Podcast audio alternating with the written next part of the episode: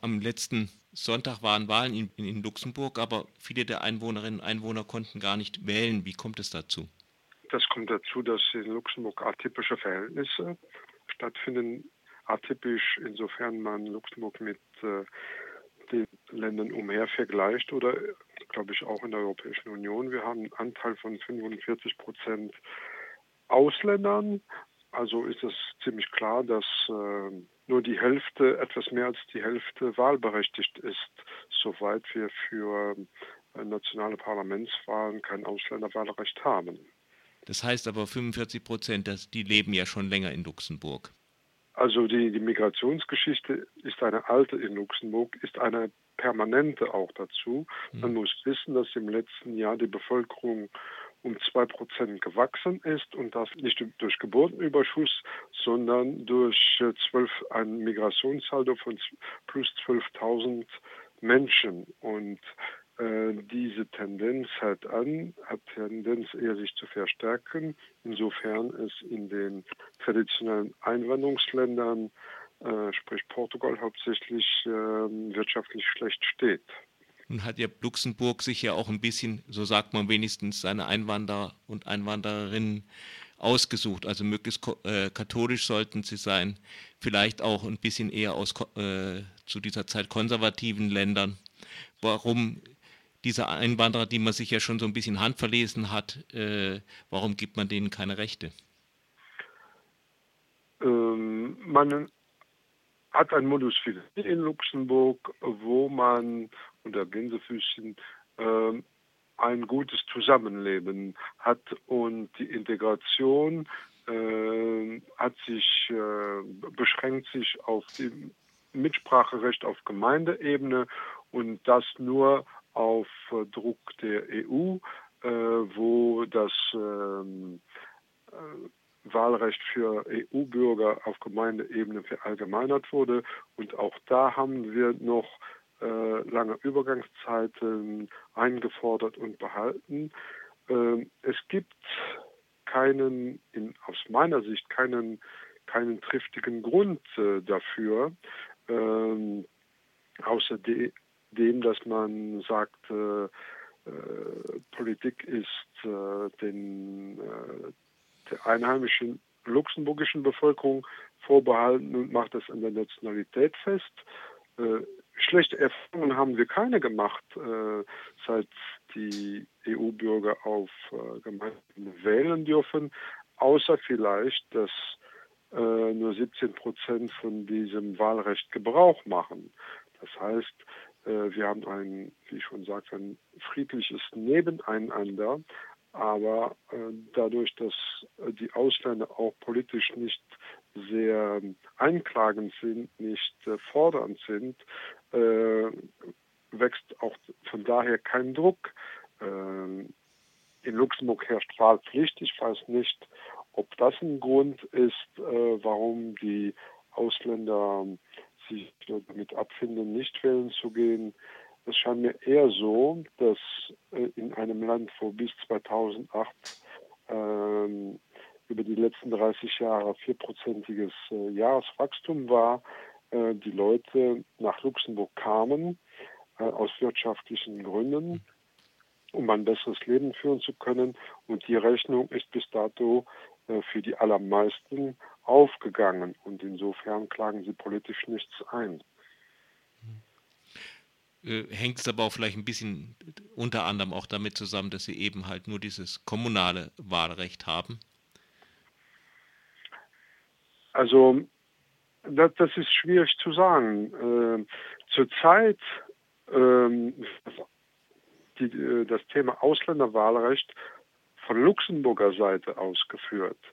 Äh, es gibt auch ähm, Klei und Asti, die Ausländervertretungen, die fordern auch ein. Aber wie soll ich sagen, das sind ähm, NGOs, die auf Ausländerebene tätig sind, sind aber, wie soll ich sagen, nicht unbedingt die Sprachrohre, die aus ähm, der äh, aus diesen äh, ausländischen Gemeinschaften her führen. Die sind alle auf, äh, von Luxemburgern gegründet worden Äh, beispielsweise haben sie kaum Zusammenschlüsse von Leuten, die von äh, Skandinaviern oder angelsächsischen Leuten, die das einfordern würden, oder sie haben auch keine äh, ausländische äh, Handelskammer, die das einklagt. Es ist die Chambre de Commerce, die Luxemburger Handelskammer, äh, die das einklagt, damit Ausländer, die an der,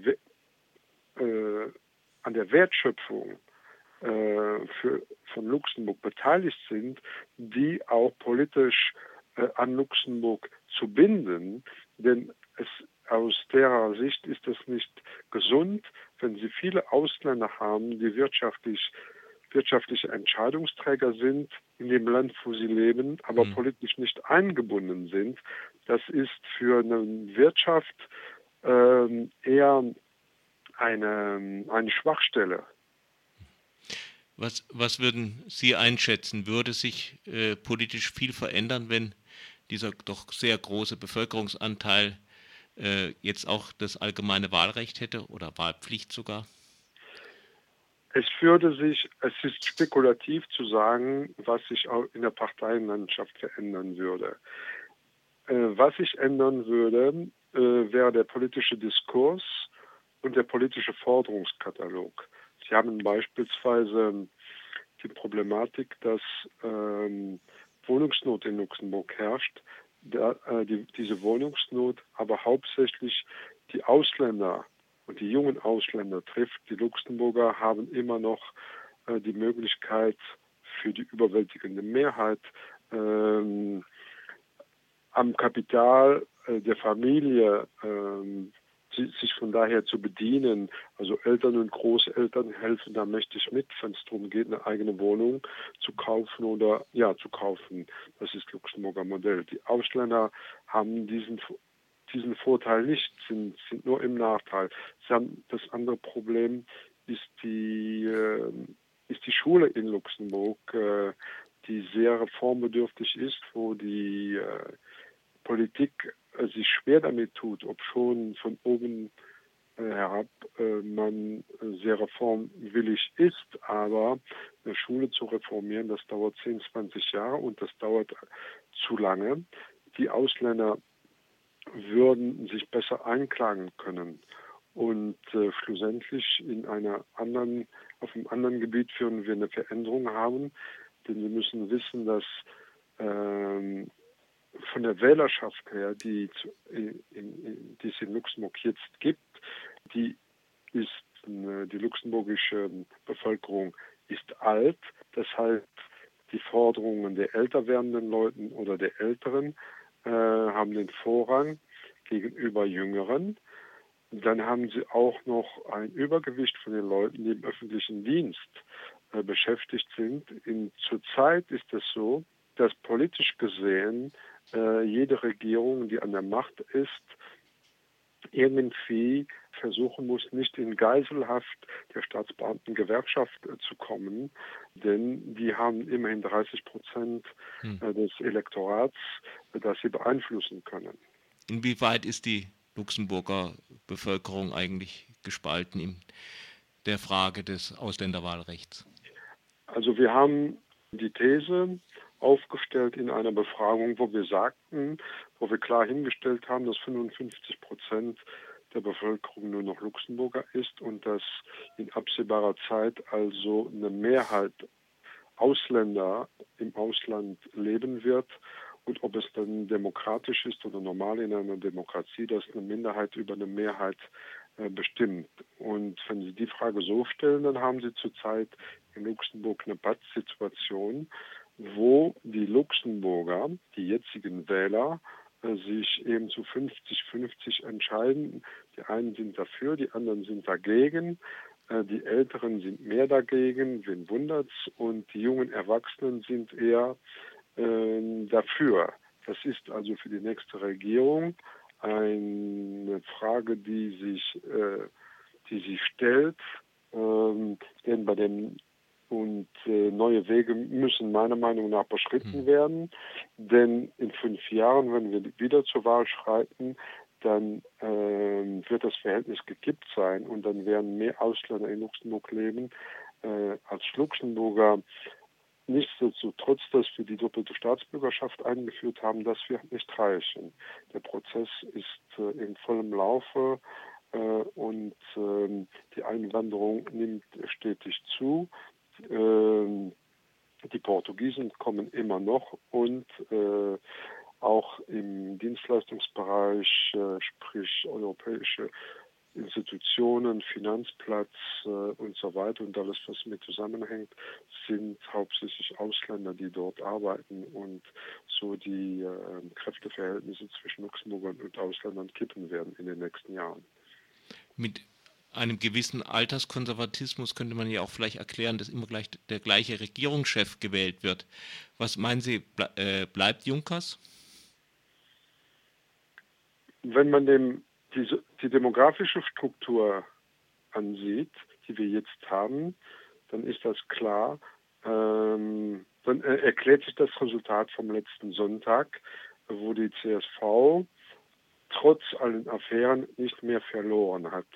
Äh, wir haben auch eine Befragung gemacht, äh, wo ausdrücklich gefragt wurde, können Sie sich vorstellen oder wäre es gut fürs Land, wenn es eine Regierung ohne CSV gäbe. Und da gibt es die Hälfte der Bevölkerung, äh, hat sich dagegen ausgesprochen oder kann sich das nicht vorstellen. Hm. Und in dieser Gruppe finden Also mehr als es CSV-Wähler gibt.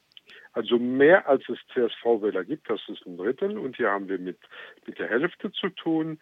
Und wenn Sie dann die, äh, das Alter dazu analysieren, dann sehen Sie, dass es hauptsächlich die 65-Jährigen und mehr sind und älter sind, die äh, sich nicht vorstellen können, respektive nicht wollen, dass es eine Regierung ohne CSV gibt. Und äh, was jetzt zurzeit in Luxemburg passiert, wird ein bisschen äh, also man kann es formulieren, äh, da werden gewisse Bevölkerungsgruppen zu einem Wechsel gezwungen. Äh, verschiedene Leute würden sagen, zu ihrem Glück äh, gedrängt, denn von sich aus sehen sie nicht, wie ein Land funktionieren könnte ohne die CSV und ohne den Juncker. Mhm. Ja, trotz diesem Geheimdienstskandal trotz diesem Geheimdienstaffäre äh, oder genau wegen dieser Affäre, äh, wo man dem Juncker äh, einen Dolchstoß äh, versetzt hat. Und äh, das hat die älteren äh, Leute sehr aufgeregt, dass man sich an den Landesvater herangetraut hat.